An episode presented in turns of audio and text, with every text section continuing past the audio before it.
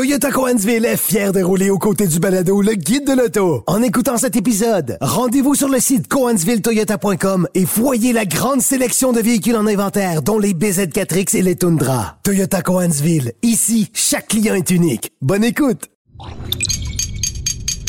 Cube Radio.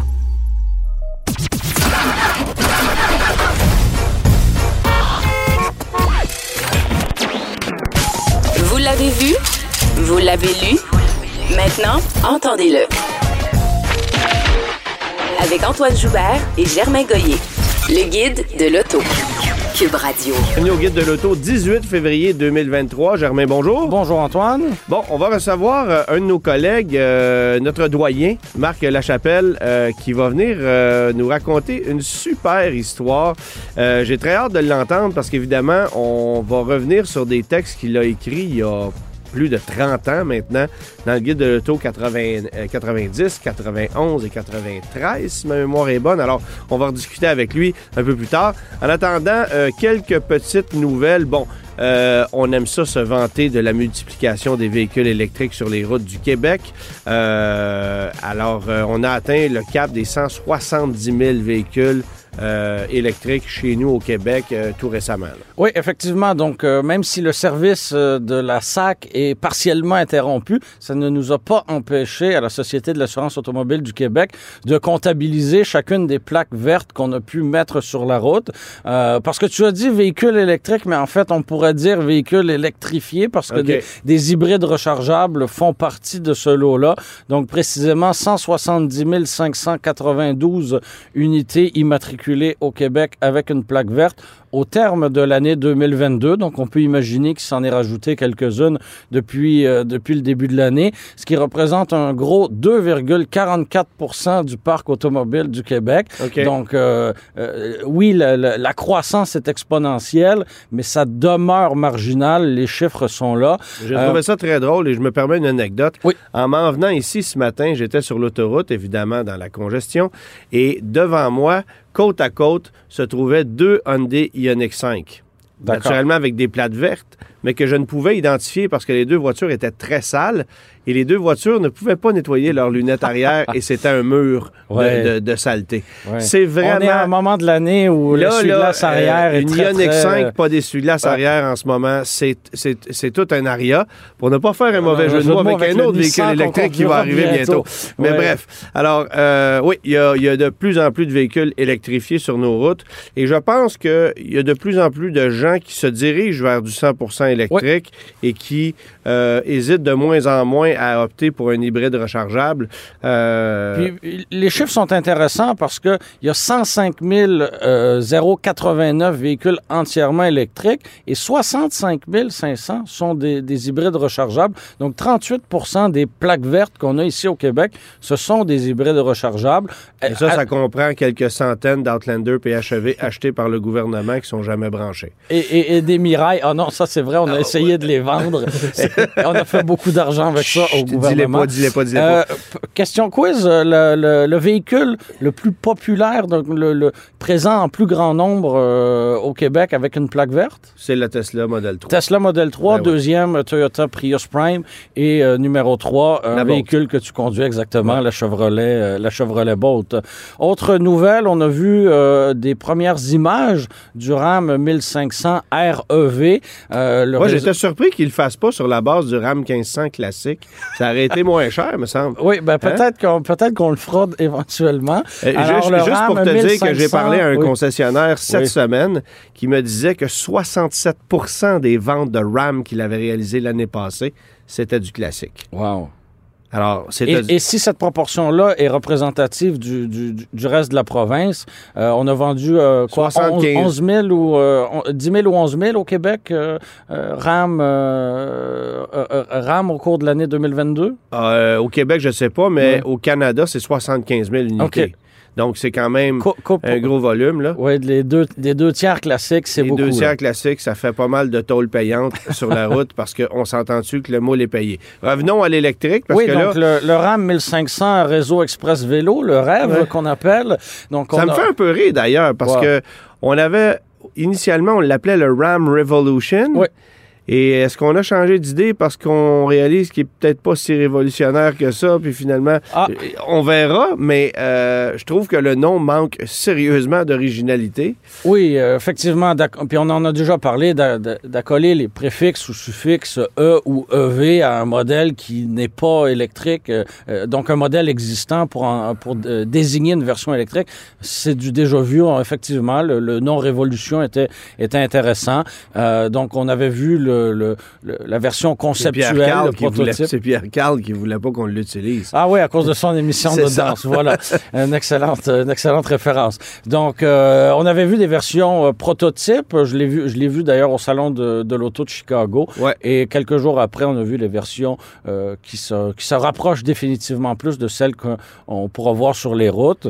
Ben, c'est un carrément basé sur le RAM d'été, là. oui, et c'est beaucoup moins justement révolutionnaire et, euh, et- euh, de type science-fiction que le modèle que le modèle euh, que le modèle prototype. Euh, on a vu des photos de l'intérieur. Il y aura un coffre à l'avant comme dans le Ben cas oui. du F-150, euh, lighting bien sûr. Bref. Mais ce que ça veut dire, c'est qu'on compte étirer le modèle d'été encore plusieurs années sur le marché. Si on est pour commercialiser ça dans deux ans, ben, on s'entend qu'on va étirer le véhicule qu'on a lancé en 2019 encore très longtemps. C'est ce que ça veut dire. c'est ce c'est ce qu'on peut en conclure effectivement.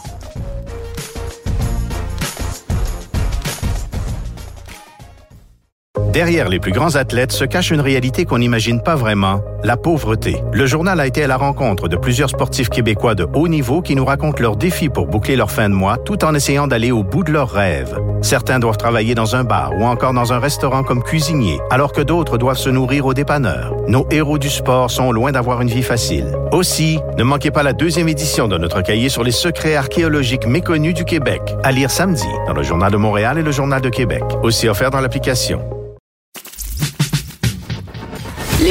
De l'auto. Avec Antoine Joubert et Germain Goyer. Ces derniers jours, tu t'es déplacé en Californie pour mettre euh, à l'essai le Chevrolet Colorado qu'on a vu, euh, nous, pour la première fois au Salon de l'Auto de, de Montréal. Ouais. Euh, un véhicule qui était a, a priori plutôt charmant. Tu en as pensé quoi après avoir parcouru quelques kilomètres? C'est pas un véhicule sans défaut. Euh, un- en fait, euh, je trouve ça intéressant parce Pas que dur, hein? C'est pas un véhicule sans défaut, euh, loin de là. Il y a quand même. Bon, je te dis, commençons par l'habitacle. Tout euh, tourne autour de l'écran. Et on nous a parlé du donné écran pendant je sais pas combien de temps en présentation. Écran qui comporte même les commandes des phares. Alors, il n'y a plus de commandes physiques des phares. Ça, c'est un véritable problème, là. C'est, c'est, c'est C'est une ridicule. question de sécurité. Un jour, cet écran-là va tomber en Et panne, là, va et- et cesser là, de les ingénieurs de GM nous dire euh, Oui, mais quand est-ce que vous allumez ça, les phares? Tout se fait automatique maintenant. Euh, regardez, là, il y a des fonctions primaires, Ouais. incluant la jauge à essence, qui n'est pas dans l'instrumentation numérique si on choisit l'affichage de base. Il faut aller modifier l'afficha- l'affichage dans l'écran numérique pour avoir droit aux jauges. C'est pas, de des sens, farces. Ça n'a pas de sens. Puis, Plus que le, ça. Le, le plus bel exemple, c'est est-ce que tu as essayé de démarrer récemment un iPad qui a plus de 5 ans? Non. Non, ben fa- fais l'exercice. C'est ça. te donnera très peu d'espoir à la, la- la viabilité à long terme d'un- écran tactile comme ça, par lequel Mais tout je, te passe. ouais, mais je te raconte ceci. Alors, j'ai- conduit parce que, bon, euh, dans, dans le milieu, lorsqu'on fait des essais routiers comme ça, on, est, on a un coéquipier. Alors, euh, j'étais jumelé avec euh, la journaliste ontarienne Jill McIntosh et on s'installe à bord du véhicule. Et là, elle dit euh, Pourquoi tu pars pas? Ben, J'ai dit J'aimerais ça euh, réinitialiser l'odomètre journalier et pouvoir mettre la consommation d'essence à zéro. Tu sais combien de temps ça a pris avant qu'on réussisse à le faire? 5 minutes. 20 minutes. Wow. Regarde bien ça. Alors, je ne trouve pas la fonction dans l'écran de l'instrumentation. J'ai beau jouer sur le bouton du volant, puis je suis assez habitué, là, et particulièrement avec des produits de GM, généralement, c'est pas super compliqué. Je suis habitué, là, j'essaie de trouver. Je fais venir un, gars de GM qui regarde ça, qui essaye de jouer, trouve pas la solution. Ça va chercher un deuxième ingénieur qui revient. On trouve une blague pas de Newfie. Combien ça prend pas de la gars pour solution? remettre la, la- la- Ouais, la- la jauge à zéro? Et, et- et- et au bout de trois employés de GM, la solution était toujours pas trouvée et c'est Jill qui a réussi à trouver la réponse. Il fallait aller dans l'écran central, dans un sous-menu, sélectionner, euh, c'est-à-dire euh, accepté que l'affichage se transmette dans l'instrumentation et à ce moment-là, puis on pouvait, dans un sous-menu de l'instrumentation, avoir l'information. C'est compliqué, c'est non intuitif, ce n'est pas ergonomique, ce sont des idées de sans dessin, des gens qui ont travaillé sur des écrans dans un bureau mais qui n'ont jamais conduit un véhicule de leur vie. Et là, tu mets ça dans les mains d'un gars qui s'en va se promener avec ses VTT dans sa boîte de pick-up dans une trail. Euh, ça Bonne marche chance, pas. ça, chance. là, c- c- tout le reste de l'habitacle, chapeau. Parce que le euh, siège, console, espace, insonorisation, comment on a... Parce que le, modèle sortant, c'était un petit peu dépassé. On se, on se Oui, le ben c'était dépassé, puis en même temps, c'était dépassé, puis en même temps, euh, ça brassait, là, c'était le côté confort, euh, c'était un véhicule qui avait été euh, commercialisé en 2014, puis qu'on n'avait pas nécessairement amélioré depuis, mais là... Est-ce qu'on a conservé le même châssis, puis on l'a adapté? ou Alors ça, c'est intéressant parce que all new, all new frame, c'est all new, biggest, nicest, c'est tout le temps la même chose. Un châssis 100% nouveau sur un Colorado, permettez-moi d'en douter. On nous a dit qu'il était tout nouveau. Ce que je sais, c'est qu'on a modifié complètement les points d'ancrage des éléments de suspension, que l'empattement est plus long. Alors, il y a quand même eu des changements significatifs. Mais un châssis de camionnette intermédiaire 100% caissonné, je pense pas qu'on l'a redessiné de A à Z en ce qui me concerne. Mais l'empattement est un petit peu plus long, d'à peu près 8 cm. et ce qu'il y a d'intéressant aussi, c'est qu'on s'est concentré sur la carrosserie qui était la plus populaire, c'est-à-dire cabine multiplace, caisse courte, 5,5 pieds. Il n'y a plus de cabine intéressant, allongée. intéressant pour la majorité, Non, mais, mais, Moi, ce qui, moi, ce que je trouve intéressant là-dedans, c'est que si on a fait ce choix-là, c'est probablement parce qu'on a des plans futurs avec d'autres produits. c'est-à-dire? C'est-à-dire, sur le marché sud-américain, en ce moment, on commercialise une camionnette du format de la Maverick qui s'appelle la Chevrolet Montana. Et tout me laisse croire que ce véhicule-là pourrait arriver chez nous d'ici un an ou deux, parce que Ford connaît un succès monstre avec la Maverick aux États-Unis. Ici, oui, on en connaîtrait si on l'avait, mais on ne veut pas en vendre au Canada. La vérité, c'est qu'on les vend aux États-Unis. Alors, fort probablement qu'on va travailler à amener ce nouveau véhicule d'entrée de gamme chez les camionnettes, parce que là, la Colorado et, et évidemment la Canyon, là, quand je parle du Colorado, tout s'applique à la Canyon. Euh, euh, c'est une non, camionnette. ce sont des véhicules bien distincts qu'on va te Ah, c'est chez GM, c'est ce qu'on va te dire. mais, mais, mais la vérité, c'est que c'est exactement le même Bien- bien véhicule. sûr. À la différence que la Canyon ne sera plus disponible en deux roues motrices. Ça sera le cas chez Chevrolet. La version d'entrée de gamme, le Work Truck, euh, lui, Ce qui est correct, là, Ouais, c'est ça. Alors, faire une version. tu peux avoir une version à deux roues motrices euh, au Canada. Il y aura des deux roues motrices LT aux États-Unis qu'on n'aura pas chez nous, là.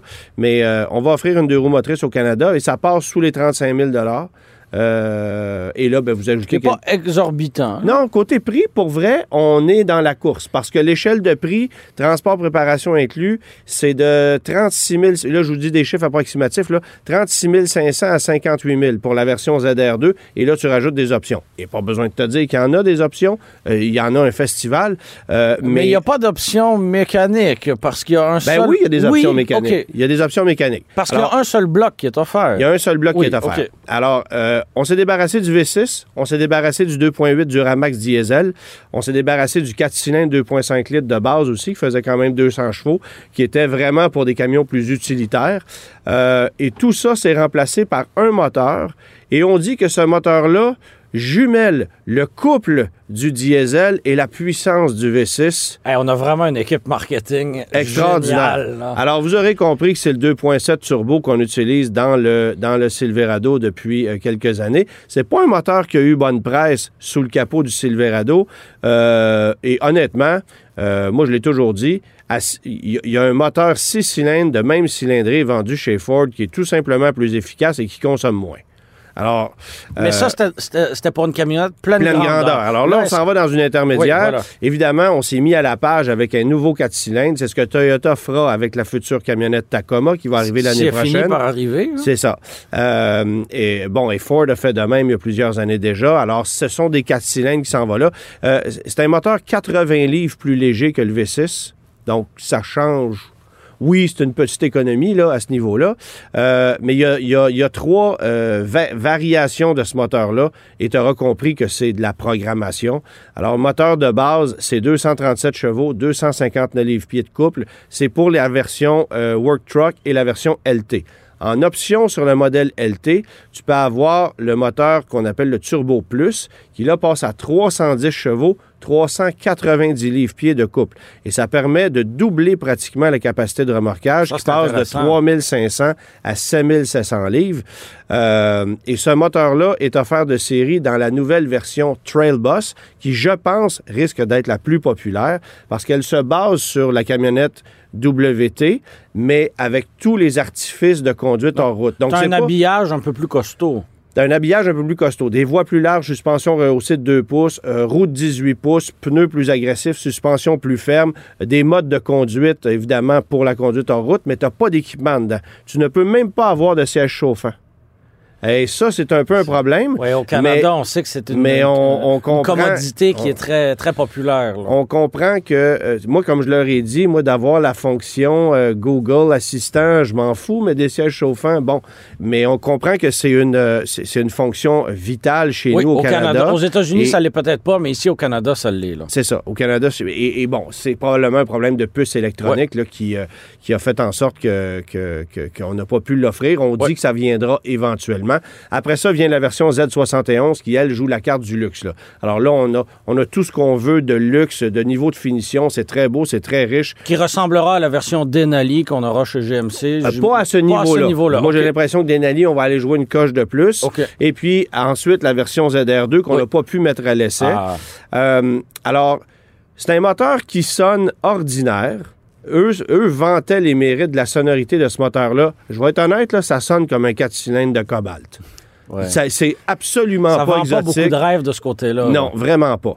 C'est il y a beaucoup, beaucoup de couples et c'est le gros avantage de ce moteur-là. Les 310 chevaux, je les ai pas ressentis. Ça me donne plus l'impression d'un 250. Là. OK. Mais c'est le couple qui, qui, qui- qui permet. Puis il y a une instantanéité dans l'accélérateur qui est très importante, surtout en conduite en route. On est allé jouer un peu. Là. Il y a un débattement de suspension extraordinaire, châssis très solide, comportement routier, j'ai rien à dire. Il Ce a- serait intéressant de voir son comportement aussi avec une charge, soit dans la caisse Ouais, ou, ce qu'on a ou pas même pu avec faire. une, une petite remorque. Là. Alors, sera- on, on- on devait faire des tests de remorquage et on nous a dit que les connecteurs électroniques des remorques étaient non compatibles. Il y avait quelque chose de Oui, bizarre. il, là. il se vend des convertisseurs chez Canadian Tire pour quelques Oui, dollars. mais il n'y a là. pas de Canadian Tire en Californie. Ben- C'est ça qui arrive. Un Cali- Californian Tire. C'est ça, Voilà. c'est ça. Fait que, fait que non, on n'a pas pu, euh, on n'a pas pu euh, euh, faire de remorquage. Mais le truc qui m'a déçu au-delà de tout ça, c'est que j'ai réinitialisé le- le- le- la consommation Ouais. d'essence. Oui, tu vas terminer avec combien de... 17,7 Ah! 000 au gallon. OK, pardon. Donc, en, litres au 100 Ce qui veut dire 13,2. Ce qui est pas révolutionnaire, Ce là. qui est même épouvantable. Ouais. Parce que la consommation moyenne combinée du V6 était à 12,2. Mhm. Et là, quand je te dis 13,2 litres au 100, calculé à l'ordinateur, c'est en excluant ce qu'on a fait comme exercice en route. C'est de l'autoroute, des routes secondaires, un peu de ville, à, à pas le brasser. là. Sans charge, à une Ça- température euh, modérée. Là, euh, sais, c'était rien. ouais, Et et- jamais on nous a parlé d'économie de carburant. Jamais il a été question d'un rendement optimisé de ce côté-là. Et lorsqu'on a posé la question, on nous a dit que les cotes n'étaient pas encore sorties de façon officielle, mais que ce moteur-là était surtout là pour offrir davantage de couple, de puissance et une plus belle expérience client. Wow. Donc, c'est évident en ce qui me concerne qu'on s'est mis le doigt dans l'œil jusqu'au coude côté consommation. Et ça sera un problème parce que dès l'année prochaine, va arriver une camionnette qui va s'appeler Tacoma et qui risque de rabaisser la barre. Et on va avoir la technologie hybride, c'est Bon. écrit dans le ciel. là. fait que, euh, c'est une occasion ratée pour GM d'avoir introduit un moteur qui était capable de consommer de façon raisonnable parce que visiblement, c'est pas le cas. Encore une fois, on n'a pas les cotes, malheureusement. Mais je te dirais que si j'avais une camionnette à choisir aujourd'hui, pas dans un an, mais aujourd'hui, malgré ça, Je regarde ce que Ford propose, je regarde ce que Nissan propose avec un V6 qui est quand même archaïque au niveau de sa consommation. Toyota, on a un camion ultra robuste, mais complètement dépassé sur le plan technique. J'irai quand même chez Chevrolet. Parce que l'expérience de conduite, la solidité, euh, le comportement routier, c'est quand même un très, très beau véhicule.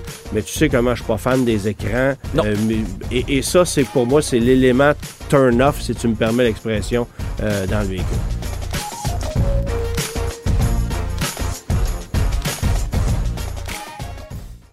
Derrière les plus grands athlètes se cache une réalité qu'on n'imagine pas vraiment, la pauvreté. Le journal a été à la rencontre de plusieurs sportifs québécois de haut niveau qui nous racontent leurs défis pour boucler leur fin de mois tout en essayant d'aller au bout de leurs rêves. Certains doivent travailler dans un bar ou encore dans un restaurant comme cuisinier, alors que d'autres doivent se nourrir au dépanneur. Nos héros du sport sont loin d'avoir une vie facile. Aussi, ne manquez pas la deuxième édition de notre cahier sur les secrets archéologiques méconnus du Québec, à lire samedi dans le Journal de Montréal et le Journal de Québec, aussi offert dans l'application.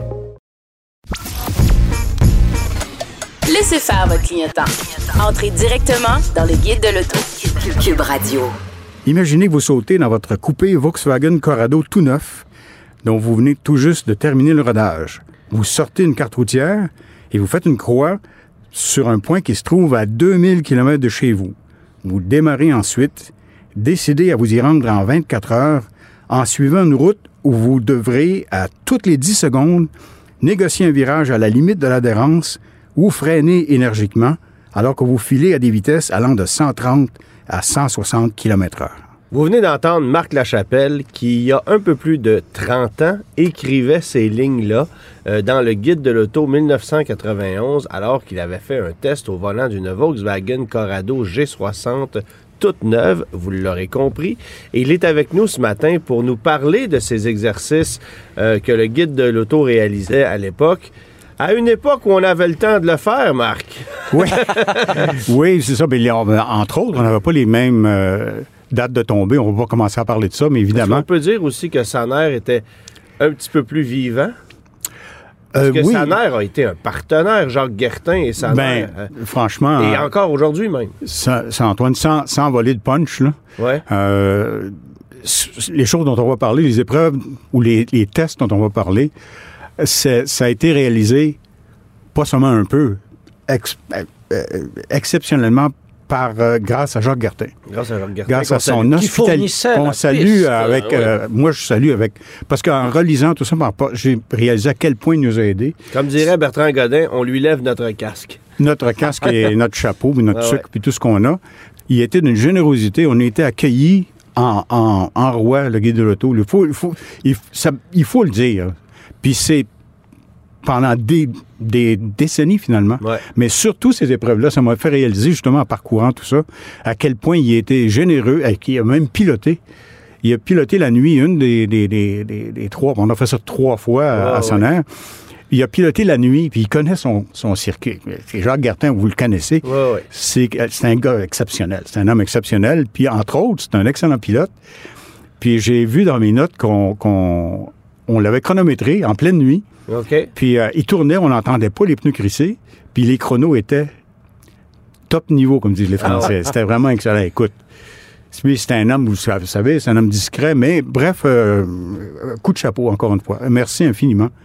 Euh, parce que je pense que tout le monde en a profité. Nous, on en a profité, puis les lecteurs du guide en ont profité aussi. Avant d'entrer dans le vif du sujet, Marc, euh, explique aux, aux- aux auditeurs qui ont peut-être pas feuilleté un guide de l'auto de la fin des années 80 ou du début des années 90 récemment, c'est quoi essentiellement les 24 et les 25 heures du guide de l'auto? Oui, mais en fait, c'était une, c'était une suite. Il y a eu une progression. Des essais prolongés, euh, a été tout le monde en fait. Le guide en a fait aussi. On, on allait, on profitait des occasions qui se présentaient. On a eu des 40 000 kilomètres avec telle ou telle euh, voiture. Puis ça, c'est bien, mais euh, on en parlait un petit peu hors d'onde tantôt. euh, euh, tu sais, les, voitures modernes, là, ça fait longtemps, on parle d'une y a une trentaine d'années. Les constructeurs japonais, après les années 70, ont relevé la barre tranquillement de, de la fiabilité. De la fiabilité, Ben, la fiabilité mécanique, tu sais. Là, on était là, nous, on faisait des, des essais. Puis, euh, bon, euh, pour couper court un petit peu, euh, j'étais avec Denis Duquet. Moi, j'ai fait, hein, je Ouais. collaborais avec Denis. On a, on a été euh, les co-auteurs du, du guide auto pendant, pendant presque une décennie. Puis on s'est dit, qu'est-ce qu'on pourrait faire pour, euh, pour, pousser ça un peu, pousser la machine, pousser les machines, essayer de voir si ça, pas nécessairement que ça brise, mais qu'est-ce que ça donne en concentrant euh, nos essais. Puis finalement, euh, en se parlant, j'ai relu, Denis dit que c'était son idée, puis je, lui laisse, je lui accorde ça euh, d'emblée.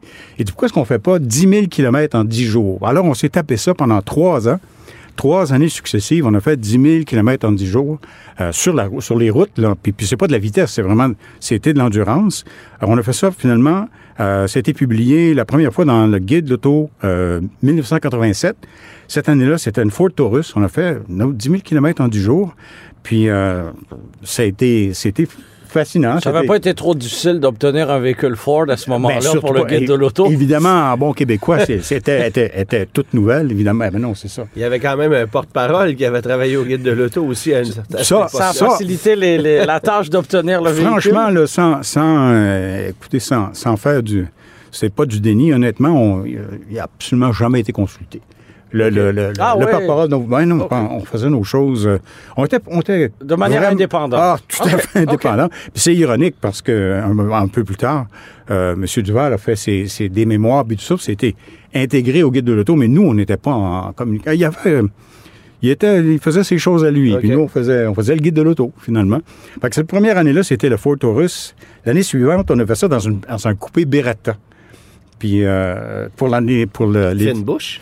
oui, voilà. Mais on, on, a- on y allait, en guillemets, grand public. On des, Donc, on essayait- 88, l'année où la Beretta arrivait, les publicités Allez hop cascade d'André-Philippe Gagnon. C'était-tu ça? Ah oui, c'était. Ah ben oui, et puis euh, on- tu, tu te souviens des publicités de cette voiture-là avec des requins qui nageaient dans l'eau, puis tu voyais la Beretta, Beretta sortir de l'eau?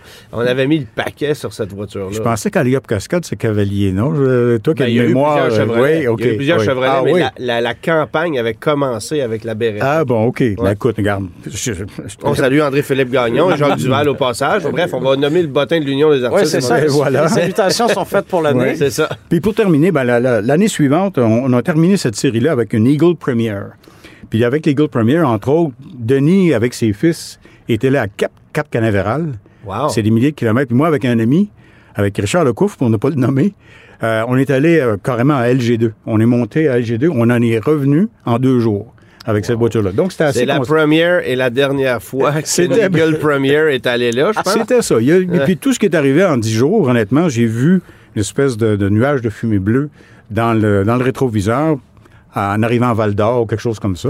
Puis c'est à peu près tout ce qui est arrivé. Pour vous dire à quel point Parce qu'on avait atteint un certain seuil de fiabilité, un, un certain, un certain niveau de qualité qui faisait que 10 000 km sur des routes de campagne ou des autoroutes, ben, c'était pas, euh, c'était pas une grande épreuve pour une voiture Alors, neuve à ce alors moment-là. que tu acheté une voiture en 75 et les problèmes pouvaient survenir Ben voilà, après oui. quelques milliers de kilomètres, Absolument. voire quelques centaines, ou des, c'était pas anormal. ou des ça. ajustements étaient nécessaires. Ouais. Et là- là, une fois l'injection arrivée, puis un peu... En plus, Et, ben et- oui. et le- le- les balbutiements de la technologie euh, euh, é- é- é- Il y étaient avait- là. Ben, Puis il y avait très peu d'électronique à Oui. l'époque. Alors, euh, parce que maintenant, on connaît Oui. l'importance ou la prépondérance de- des ennuis électroniques dans, dans les problèmes de fiabilité actuels. Bref, après cette série-là, on s'est dit, qu'est-ce qu'on peut faire pour pousser encore le, le test plus loin? Ben, c'est là qu'on a eu l'idée de faire euh, 24 heures sur le circuit à Sanel avec une voiture de série. Puis, ben, ça a commencé euh, la première année avec une, euh, une Nissan Stanza GXE. Et, et, et, et c'était ma prochaine question, parce qu'évidemment, ces reportages-là, je les ai tous lus. Euh, Ouais. De toutes les voitures disponibles en 1989, vous avez, avez choisi, choisi la Stanza. Stanza. Ben, c'était la berline intermédiaire la plus anonyme, quoique renouvelée là, cette année-là, mais Oui. quand même très anonyme. Oui. Euh, face à une Accord, face à une Camry, face à ce que Oui. même les Américains produisaient à l'époque. Euh, pourquoi une Stanza? Pourquoi? C'est une très bonne question. Mais sais-tu, je j'ai pas le j'ai pas le, le- le- le guide 90. euh, vous, quand je vous connais, pour avoir. Et moi, j'ai travaillé au guide de l'auto, mais vous, vous l'épluchiez, vous le lisiez. Là. Ouais. On avait, on avait un, un comparatif cette année-là, puis il me semble, de mémoire vaguement, que c'était les c'était justement ce que moi j'appelais les grandes compactes, là, les, les, les intermédiaires. C'était pas justement cette année-là. Bref, la Stanza, euh, ça finit par être un, un- un choix euh, étonnamment avisé Ouais. parce que, entre autres, ou je dirais surtout, parce qu'elle avait, ce, mo- ce modèle-là, la GXE, avait un différentiel autobloquant. Puis une iKiss. I- euh, C'était pas le Super iKiss qu'il appelait? Non, Super High Kiss, c'était le, le, l'essieu arrière sur la 300 ZX Turbo. C'était le- le- le- les roues directrices arrière avec le- le- l'angle de pincement réglable. OK. High intensity, je je- en tout OK. cas, bref. on, C'est l'essieu arrière, ça. Ben, de mémoire, là, je te dis ça comme ça. Mais c'était une voiture qui se démarquait côté performance parce que. Euh, Oui, elle avait, ben, c'est ça. Elle avait un moteur 2.4 litres partagé avec Voilà, la 240 voilà. SX. Oui. Euh, double bougie par cylindre. Bon, Euh, il y avait quand même des, éléments intéressants, mais euh, c'était une voiture totalement anonyme. Mais Ben- totalement. Au niveau du design, là, c'était du pain blanc. C'était une, boîte sur roue. Ouais. C'est une boîte sur roue, mais elle s'est révélée, la, la- la- la Stanza, elle s'est révélée euh, é- é- étonnamment euh, stable, Ouais. plutôt amusante à conduire. Il y avait beaucoup de roulis, là, on va s'entendre, mais surtout ce différentiel-là, euh, ça a fait une grosse différence. Ça avait une bonne tenue de route, c'était c'était très honnête. Puis, on, ça a été, c'était un succès, cette, cette histoire-là. Je t'invite à prendre une bonne discussion avec notre ami et collègue Daniel en a, je sais très qui, bien, je l'ai qui- vu, qui ben oui. possède une stanza de ce Ben genre. oui. Il l'a vendu. Il l'a vendu à, c'est un, gars de Québec qui l'a acheté. Ouais. Parce que j'ai suivi ça aussi, j'ai vu. une oui. stanza de 31 ans aujourd'hui. Oui. Je lui ferais peut-être pas vivre l'expérience des 24 heures sur Non. circuit 30 ans plus sur, tard. sur sa nerf. Ouais, c'est ça. C'est ça. Parce que la stanza a peut-être aussi mal vieilli que la piste, malheureusement. Non, je pense qu'elle a plus mal vieilli la. Non, ça, c'est sûr. Oui, possiblement. Ben, écoutez, finalement, le bilan cette fois-là, c'était. C'était. Bon, il, il s'est passé plein de choses, mais euh, on, a, on a eu. oui, bon, on ne tombe pas dans les anecdotes, mais il y a, on a- il y a, il y a un pilote qui est passé, euh, j'allais dire en trompe, qui a roulé très, très vite. Puis c'était pas ça le plan du tout. Hein, mais avant que vous me posiez la question, on roulait pas à fond. là. Il n'y a pas une voiture de série que, que, que, que tu peux rouler à fond sur un circuit pendant 24 heures sans briser... Ça euh, tué les freins, premièrement, ben, puis voilà. les pneus. Puis bon. D'ailleurs, les seuls, entre guillemets, vi- victimes de, de, de ces essais-là qu'on qu'on a répété de... Les pneumatiques. ben, c'est les pneus et les plaquettes de frein. Parce Ah, que le rythme demeurait soutenu. Euh, très soutenu, là, quand même. C'était pas un rythme de course. Puis, euh, ben, nos, nos essayeurs, nos pilotes, euh, tout le monde, est, on s'entendait. Il n'y a jamais eu de problème. Sauf cette fois-là, il y a, il y a un des, des, euh, des pilotes euh, invités là, qui, qui, qui a roulé très, très vite pendant quelques tours. Puis là, ça, ça a ajouté du piquant à notre essai parce qu'on s'est retrouvé avec des disques, euh, des disques surchauffés. Puis, euh, à- en enlevant les roues euh, pour aller voir qu'est-ce qui se passait derrière, euh, on a cassé un écrou. On a cassé un, un boulon de roue, finalement. Puis, on regardait ça, puis on il n'y a pas de mécanicien sur place. On se débrouillait avec nos outils, puis euh, nos talents de mécanicien. On, on se débrouillait quand même, on s'est débrouillé. Mais là, on s'est un peu euh, frotté le menton, on s'est demandé qu'est-ce qu'on fait.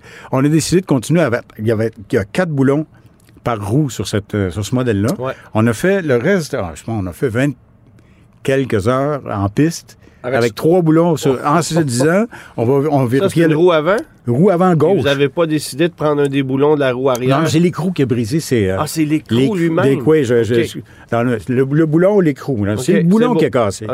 Parce que ça a chauffé, puis en, en essayant de l'enlever, ça a cassé. Ça, c'est ce qui était la chose la plus excitante, probablement. Mais on vérifiait le serrage des, des, des écrous euh, à, à chaque, Puis à chaque vous, arrêt. vous, fonctionniez comment? C'est-à-dire, euh, 24 heures, évidemment, la voiture s'immobilise après X nombre de tours, vous changez de pilote. euh, C'est, c'est Faire ça. un plein d'essence aussi à l'occasion. Ben, ben, c'est, Euh, c'est tout ça, là, euh, effectivement. La logistique, ça ressemblait à quoi? Ça ressemblait à quoi? Ça, j'ai un autre coup de chapeau à, à- à donner à, euh, à l'ami et collègue euh, Didier Scranen. Didier Scranen, qui était actif en course euh, depuis... Jusqu'à Ben, hier, je pense. Ah, ben oui, euh, c'est ça. Mais finalement, il en était... Il venait de compléter sa deuxième saison en série Honda Michelin. Puis on a été coéquipiers parce que moi, j'ai eu très, très brièvement une voiture euh, en série Honda Michelin. J'en avais parlé dans le guide de l'auto, d'ailleurs. Puis, bon, on était euh, euh, bons copains. Puis, il nous a offert son camion. Alors, le camion, c'était notre quartier général. Le- camion de Didier. Alors, il y avait des outils puis tout ça. Donc, ça, c'est déjà une bonne part de, de- notre base d'opération. Puis, mais le reste, c'était... Écoute, c'était pas une équipe de, en Formule Indy ou en Formule 1, évidemment.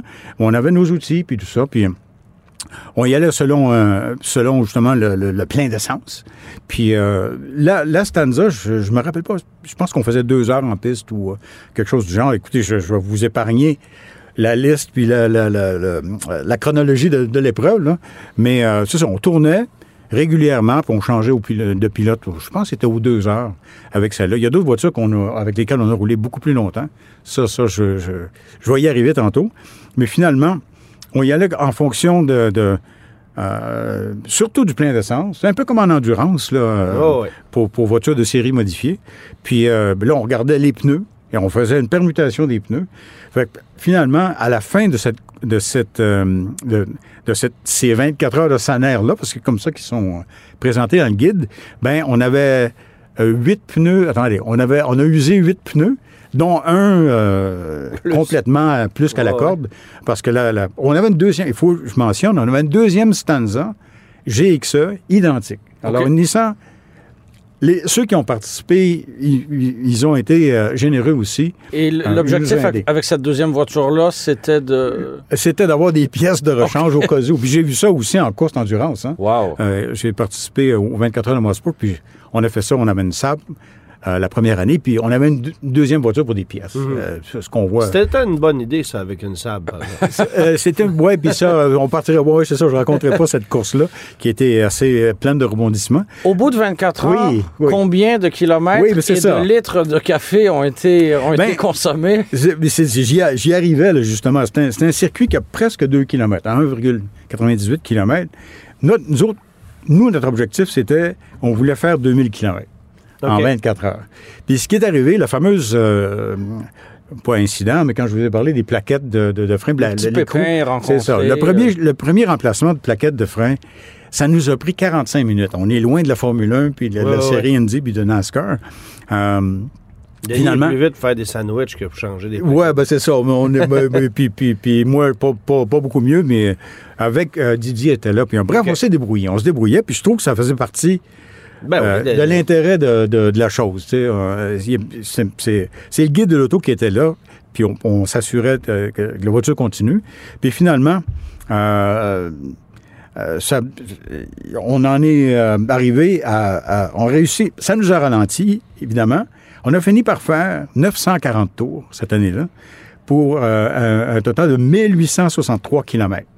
Puis une vitesse moyenne de 77,6 km/h. Pour Donc, répondre pas un à- rythme à ta de question. course, mais quand même... Ben, on a soutenu. C'est Ah oui. c'est très soutenu. Là. Non, la Là, Stanza, vous étiez sur Oui. ou vous étiez sur non, le circuit routier. Non, non, absolument. OK. Le circuit routier. Oui, c'est là, le Trioval. Il y a un circuit là aussi, mais non, non, ça se prête moins bien. à- C'est ça, OK. Ouais. Ah non, ça a été bien.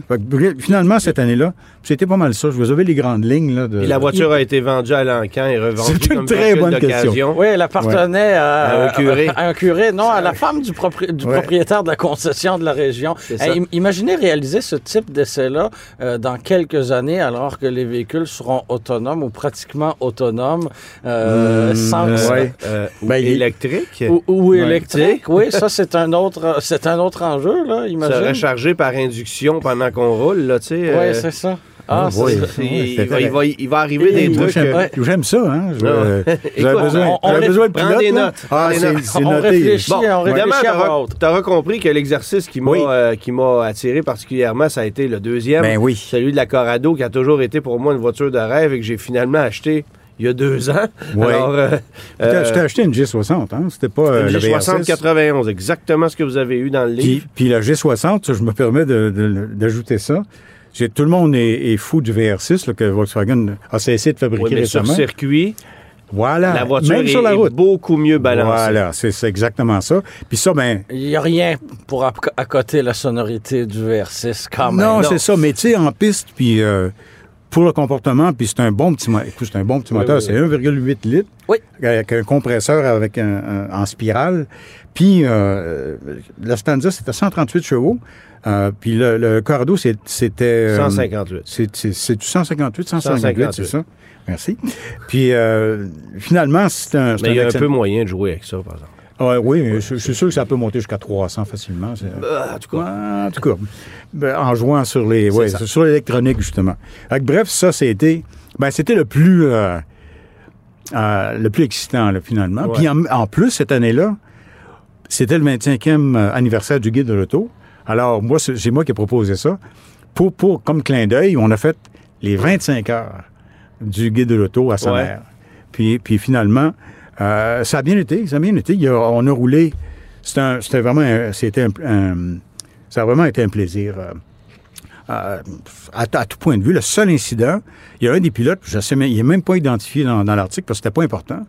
Euh, il y a un des pilotes, au- à son premier tour, je pense en pleine nuit, euh, a frappé un- dans la chicane, ce qu'on appelle la chicane de Sanar, qui est très rapide, Oui. qui est un gauche-droite, un pif-paf, comme disent les, les Français, euh, a accroché un vibreur. Les vibreurs sont assez méchants euh, dans, dans cette section-là. Puis ça a cabossé une, des, une jambe de- en acier. On avait quatre pneus euh, sur les continentales sur les pneus de sur les d'alliage. Puis on avait quatre autres euh, pneus sur les jantes en acier. OK. Puis c'est la seule chose. D'ailleurs, dans le guide, on regarde l'article, on voit une, une photo du, du, euh, de la roue avec, Avec une, jo- une jambe vraiment- dépareillée. Eh boy, mais elle était avec une- vraiment une sérieuse bosse. Wow. Puis c'est à peu près tout. Le reste, on a, on a, on a roulé. On était quand même une bonne. On était sept ou on était huit pilotes. Et puis, euh, cette année-là, euh, là, on a réussi à atteindre euh, 2000 km. Après 24 heures, on avait 2031. On avait 1020 tours. Puis ça donnait 2031 km. Puis on a poussé, ben, là, en 25 heures, ça donnait en tout 2000. Ah, c'est ça, parce qu'il y avait une heure supplémentaire Ouais, pour, ben, c'est ça. le, le- Mais pour les pour 24 le 25e, C'est ça, euh, mais le quand même- 25e anniversaire du livre. Juste pour pouvoir comparer Ouais, y en a-tu 24 quelqu'un heures. qui faisait une sieste pendant ce temps-là ou pas? Euh, c'est drôle, en relisant les, les textes, euh, euh, on a essayé de dormir mieux. Il n'y a pas grand monde qui dormait, là, honnêtement. Ouais, ouais. On n'était pas équipé pour ça. On n'est pas aux aux 24 heures du Mans ou. ou Puis l'adrénaline est dans, dans l'équation aussi. Eh, Absolument, Ouais, c'est ça. Pour avoir fait les, les- la- le- je parlais de la course en Mosport, je l'ai fait cinq années de suite. Ouais. Euh, je, me, je me rappelle pas avoir dormi. euh, je ne sais même pas si j'ai dormi cinq minutes. Puis, mais c'est correct parce que ça, ça va avec. Puis effectivement, tu as raison, l'adrénaline. Puis, euh, mais les vrais pilotes d'endurance euh, au plus haut niveau, ils ont masse, les masseurs, et puis euh, ils ont des nutritionnistes, puis tout ça. Puis ils ont, ils ont des, des autobus climatisés. Tu sais, bon, on, Ouais, ouais. Fait que on est Denis. Duquet n'a pas frotté le dos pendant, pendant l'expérience. Euh, je m'en suis pas aperçu, en tout cas. On n'avait pas de siège euh, euh, à massage dans ce temps-là non plus, Il évidemment. y avait des estrades à sa nerf. oui, c'est ça. Ouais, les ça. estrades en bois, euh, et, et voilà. Fait que finalement, ça, c'était... Euh, et puis, ce qui est... Ce qui est moi, finalement... Puis ben, ça, dernière, c'était- année, c'est la Civic VX. Oui, mais on a sauté une année, hein. C'est ça, c'est, ça, on a fait ça durant... 80, pour euh, l'édition 93. Oui. Donc en c'est ça. 92, il n'y a pas eu de dossier de ce Ben type-là. oui, pour- ben oui, oui, mais indirectement, parce que je vous parlais, j'ai dit, j'ai- j'ai- on parlait de ma participation aux 24 heures de Mosport. Denis a eu l'idée cette année-là. Je vous avoue, je me rappelle pas si c'était, on n'avait pas trouvé de véhicule ou je sais pas pour quelle raison. Il a proposé que je fasse un, un texte sur mon aventure euh, aux 24 heures de Mosport parce que j'étais un des pilotes dans une Oldsmobile 442 OK. modifiée selon les règlements de la, Wow. de la série Fire Rock. Mais là, c'est pour voir qu'est-ce qu'une voiture de série modifiée, mais peu modifiée, mais tu sais, un arceau de sécurité, l'équipement de course, comment euh, une voiture de série pouvait faire, euh, se débrouillerait en, en vraie compétition. Je te confirme que je vais aller refeuilleter mon, mon Ah, de ouais, l'auto puis, Faut 1992 se dès que je vais qu'une à la une- maison. une, euh, une Cutlass Calais 442 à cette époque-là avec un quad 4, ça déplaçait de l'air. C'était presque 200 chevaux, c'était 185 C'était- chevaux. C'est facilement autour C'était- de les bon, standards de ce moment-là. Puis- puis- puis ça Mais c'était méconnu. C'était Puis c'est- vraiment ben, méconnu. ben voilà, c'est ça. Puis d'ailleurs, le, le propriétaire de la voiture, c'était Marty Chenall, Martin Chenall, qui était l'ancien directeur des relations publiques de GM, qui était à la retraite à ce moment-là, avec qui je m'étais toujours bien entendu. Puis j'ai été invité, j'étais un pilote invité. Euh, puis finalement, on a eu euh, beaucoup, beaucoup de plaisir. On a roulé, on a fini, deux- on a terminé deuxième. Puis euh, ce qui est ironique, parce que euh, c'est c'est ce que je raconte dans l'article. On a terminé deuxième, mais finalement, on a été, la voiture a été disqualifiée parce que le- la culasse avait été polie, simplement polie. Il n'y avait aucun gain de performance, mais le règlement interdisait ça. Ça avait été fait par un préparateur américain. Les, les règlements étaient un peu différents en série Firehawk aux États-Unis. Ce qui est ironique, c'est que pas seulement nous en deuxième place, mais le, le gagnant, le vainqueur, c'était une, euh, une BMW. Ils ont été disqualifiés aussi. Alors bref, mais sur la piste, on a terminé deuxième. C'était pas un podium très représentatif. Euh, non, c'est ça. Mais nous, on sait qu'on a terminé euh, ouais. deuxième en piste. Puis, je- effectivement, ce que tu disais, Antoine, c'est exactement ça. La 442, c'est une voiture méconnue. C'était pas mal de fun. Puis, le mo- moteur de Quad 4 qui n'a pas eu un avenir, euh, une carrière très splendissante, mais avait beaucoup de cœur. hein. Ça avait Ben, en beaucoup fait, de... parce que Ouais. moi, j'ai toujours dit que GM avait fait les choses à l'envers avec ce moteur-là. Mm. Tu sais, si tu regardes Honda, l'évolution, on prend un moteur, on le part à 90 chevaux. À un moment donné, on y donne 100, 110, 120, jusqu'à 150, 175. Puis il, tient tout le temps, puis il est toujours fiable. Le. Quad 4, on l'a parti à 200 chevaux. J'allais dire à 200, ça sautait. ça. Ouais. On l'a descendu à 180, ça sautait. Puis 15 ans plus tard, à 150, il tenait à peu près debout, puis on a tiré à plug sur la Sunfire, puis ça s'est arrêté là. Mais ça a toujours été ça, le Quad 4. Fait que finalement, ça, c'était, pour répondre à, à- à la question de tantôt, c'était pour, euh, euh, dans le guide de tour 92, Et là, en 93, Et on voilà. est revenu avec la formule C'est ça, de, comme- de- de ben, rouler tu- sur circuit avec, avec- un véhicule de, de, euh, de de série. production, Ouais, de c'est série. voilà. c'est. Premier VTEC Oui. euh, offert chez Honda, Oui. mais pas, Pas pour des la raisons de performance, mais c'est pour l'économie. Le E-VTEC, E-VTEC, c'était Ouais. pour économie, économie. Ouais. Puis c'était, c'était une voiture qui était intrigante, euh, puis Ouais. intrigante à conduire aussi. Puis là, vraiment, on a, on a fait ça. Très légère. euh, Oui, c'est ça, mais le moteur a- démultipliée. Je sais pas s'il y en a un. Tu conduis une à Je n'ai pas CD. Ah, oui, parce que, Ouais. écoute, l'étagement, les, les rapports étaient très longs. Le moteur long. avait beaucoup de Ouais. couple pour le. C'était un 1,5 litres. Ouais. 1,5 litres, 92 12 chevaux. chevaux. Puis, euh, c'était, c'était Avec un des peu. petits trous d'alliage légers. Ben, ouais, c'est Oui, oui, oui, c'est Ouais. ça. Puis, On puis- avait vraiment optimisé finalement. On avait véhicule, déshabillé la voiture. Il y avait deux haut-parleurs de moins. Il n'y avait pas de rétroviseur côté passager. Tu sais, on avait coupé dans le gras. Ce qui est, euh, ce qui est- au ce nom qui est du très poids. bien. hein. Ouais, ce qui est était. très bien, Mais évidemment qu'à cette époque-là, les gens se posaient un peu la question, Ouais. si bien qu'on n'en a pas fait beaucoup. Euh, C'était ça- peut-être un peu avant Ça a été vendu deux ans, 92-93 seulement. c'est- je ne peux pas m'empêcher de penser à la, la première Insight qui est arrivée, qui était un exercice incroyable en- Ouais. en- de- pour la frugalité, entre guillemets. Mais tu sais, ça Un passait à exercice de style aussi. Ben, de style, tout ça. là. Écoute, Moi, moi c'est une voiture que j'aimais bien, qui était un peu, un, c'était un- c'était un peu une extraterrestre. Ouais, ouais. Mais tu sais, on, on sait quel genre de carrière elle a eu par rapport à la Prius. La Prius est arrivée un petit peu, un peu de temps après, puis la Prius est allée en ligne droite, puis on, on voit euh, le résultat aujourd'hui. Mais Honda, c'est ça. Honda était capable de ce genre de choses-là. Puis nous, on s'était mis dans la tête de prendre cette voiture-là, puis d'aller faire notre 24 heures avec la VX. Puis le, le plus drôle, ben, le plus drôle, euh, on n'a pas fait 2000 km, évidemment. On n'avait pas le même rythme en piste, mais on a fait 1732 km. Mais ce qui est intéressant, c'est que la consommation avec la Corrado, le Corrado qu'on roulait, ça roulait avec le Corrado quand même. Les chronos étaient Mais pas mal c'était meilleurs. pas économique, une Corrado. Ben, une Corrado, affichage, euh, ce qu'on a publié, c'est ça, c'est simplement la consommation affichée au tableau de bord. C'est 18 litres, euh, 18 litres et demi. OK. Au 18. Puis, puis la VX, après 24 heures, 9,35. La moitié. La moitié. Le pied au fond. là. Le pied au fond Ouais. d'une voiture bien différente. Mais une Civic VX, là, les gens qui ne connaissent pas ça, ça roulait, si, si on conduisait normalement, à 5,5 au 100.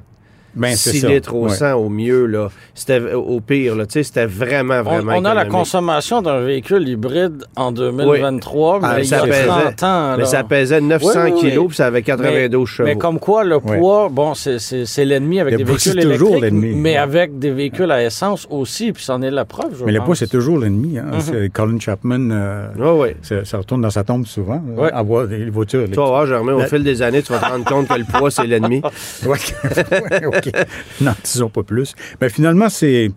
Ça a été. Ah oui, le seul incident. Ça, ça c'est amusant parce qu'il n'y a, pas eu de. il y a pas eu de ça n'a pas eu de conséquences, mais euh, Denis, Denis Duquet, on parle encore de Denis, c'était un des pilotes, évidemment. Ben oui. Puis là, on tournait, puis c'était un peu routinier. Là, que cette, cette voiture-là en piste, pour vous dire, là, il y a, il y a- il y a un des. des- on roulait, on roulait jusqu'à 6 heures d'affilée. Wow. Je- C'est long, là. Puis je- ben, en piste, puis on n'est pas. C'est pas exactement pas assez comme dans une Corrado, là. Non, c'est ça. Mais tu sais, quand on aime conduire, puis euh, Ouais. je- tous ceux qui étaient là euh, euh, aimaient conduire, ça c'est sûr et certain, mais on a fait, d'après ce que j'ai vu dans, dans les notes, dans le texte, on a fait 6 heures à un certain moment, puis je pense qu'on aurait pu, on avait calculé 8 heures, on aurait pu rouler pendant 8 heures Hum. avec ce qu'il y avait comme essence, mais on n'a pas fait ça, évidemment. Le seul incident, 4 heures du matin, euh, Denis a pris le relais de son fils David. Qu'on parle de, de qui, qui, puis David a- Ouais. a, C'était son... amical et familial Ben, aussi. c'est ça, euh, exactement. il y avait, il y avait des, des, des, des, pilotes qui étaient carrément des pilotes qui avaient une expérience Mm. en course, mais c'était pas ça l'idée. C'était la régularité, puis s'en tenir au plan. Justement, quand je parlais de l'incident, le seul incident qu'on a eu la première année, c'est un, un- un de nos conducteurs, un de nos pilotes qui, qui roulait trop vite, puis ça a un peu débalancé tout, tout, euh, tout l'essai à ce moment-là.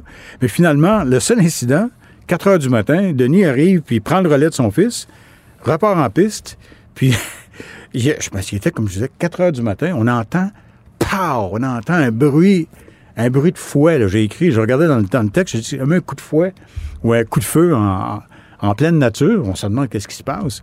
Là, on voit la VX qui revient puis qui est en, boitant un petit peu d'une roue. Puis ce qui est arrivé, c'est qu'on parlait du couple. Quand on dit c'est un petit moteur, mais avec beaucoup de couple. Euh, ce qui est arrivé, c'est qu'à force de- de- de- d'accélérer en virage, sans différentiel autobloquant, la Stanza, le différentiel, le différentiel de la Stanza aurait profité à la VX. Parce que la roue, la Patinait roue patinait et s'usait à l'intérieur. Quand on vérifiait nos pneus, parce qu'on faisait la même vérification, À l'extérieur, ça paraissait bien. Ben, voilà, Ouais, ouais. Voilà, ça a éclaté. Vous avez appelé le CA. et- Euh, le CA, il y a- il y a- on peut-tu faire un, un acronyme avec CA? C'était plutôt... euh, euh, Il faut faire un acronyme avec régler tout seul. On a Oui, réglé oui, le problème oui. nous-mêmes. puis, euh, C'était le service de fait. dépannage duquel la chapelle enregistrée. C'est Ouais, pas ça. mal ça. C'est pas, on, on s'est pas Et là, donc, euh, oui. Tout, euh, toute cette histoire-là pour Oui. que aujourd'hui, Marc, tu viennes nous annoncer que tu vas refaire un 24 heures dans le guide de l'auto 2024. Et on est très curieux de savoir avec quelle voiture tu vas le faire. Ben là, euh, je m'avais donné toutes sortes d'idées. Là, c'est des voitures électriques puis tout ça. C'est drôle parce Véhicule à que... hydrogène, peut-être? Ouais, ouais, ouais, ouais, ça, ça Ça, prendrait... c'est une super bonne idée. Le plus drôle, le plus À drôle, condition de le faire à brossard. hein? Ben, Ouais, ça. ben, franchement, je pense que connaissant Jacques Gertin, il serait bien capable de nous trouver un camion d'hydrogène Ouais. pour faire ça. Non, mais c'est drôle parce que j'ai fait, quand on parle de, de- de la suite des choses, Oui. mais j'ai fait le rallye Targa, Newfoundland, Targa ouais. Terre-Neuve au volant d'une voiture hybride. Je suis le seul, à, à ce que je sache, le seul à avoir fait ça. C'est une Lexus GS 450 H. Puis j'ai fait ça pendant deux ans, justement dans l'esprit, regarde, une personne n'a fait ça avec une hybride. Puis j'ai trouvé ça fascinant. J'adorais ça. C'est le fun de. C'est c'est exactement dans cet esprit-là. Pas, on allait là, on a eu des bons résultats, mais l'idée c'était essayer quelque chose de différent. Ouais. Puis nous, quand on était dans la, dans la queue, puis on, a- on attendait le départ, parce qu'il n'y a pas ça l'alligator, 80 voitures qui attendent de prendre le départ d'une spéciale, bien nous, on avançait en silence. Puis on a terminé le rallye la deuxième année. J'ai dit à mon copilote, qui était extraordinaire, qui est Arlen Rockwell, qui est un champion copilote en rallye, puis est vraiment... Le résultat, c'est lui. C'est lui qui l'a obtenu. J'ai dit, hey, on va essayer. On va recharger la batterie bien comme il faut. Puis en arrivant au port de Saint John, on va faire L'arrivée, le- Les derniers 100 wow. mètres. Alors, juste devant nous, il y avait Frank Sprongel dans une Audi Groupe B Wow. qui a fait un, entre guillemets, un burn-out des quatre roues sur à peu près 50 mètres, puis qui est arrivé, puis tout le monde était app- applaudi avec raison, parce qu'il est neuf sûr. fois champion de rallye, puis on a eu bien, bien, bien du plaisir avec lui durant tout le rallye. Puis avec Allen, on a, nous, on a fait le contraire. On était juste après lui. On est arrivé en silence. Euh, Totalement juste- incognito. Justement pour prouver que, regardez où ça s'en va, la course automobile actuellement. La Formule 1, euh, les Formule 1 sont hybrides, les voitures aux 24 heures du Mans sont hybrides. C'est là qu'on est rendu. Moi, j'ai juste hâte de voir, en réalisant un nouveau test aujourd'hui, avec une voiture qui est dotée de tous les capteurs des systèmes ADAS, comment Ah. ces systèmes-là vont se comporter après 24 heures en ligne? Oh Euh, ouais. C'est sûr que ça va être euh, désaligné, déstabilisé. Il va y avoir des trucs. On va jaser de ça hors d'onde, Marc. on va se, se planifier. Merci Ouais. beaucoup de venir, euh, d'être venu nous conter ça ce matin. De, Et, nous- euh, de nous partager ton histoire, de nous partager Oui, tes, ben. tes- tes souvenirs, d'assurer la pérennité de, de- de tout ça. Et Euh, surtout de, peut-être euh, recenser des souvenirs puis inviter les gens à réouvrir Oui, leur vieux guide absolument. de l'auto. Je te confirme Euh, que c'est ce que, je vais faire c'est- souvent dans des étagères depuis des années. On se vante euh, au party de Noël qu'on a la collection complète où il manque juste le 74. Euh, là, Ben c'est le les d'ouvrir. oui. Ben, merci de l'invitation, parce que moi, ça m'a permis d'y retourner aussi, puis j'ai vécu des, vraiment des beaux moments en, en retournant dans tous ces textes-là. Merci Marc. Merci, monsieur. beaucoup.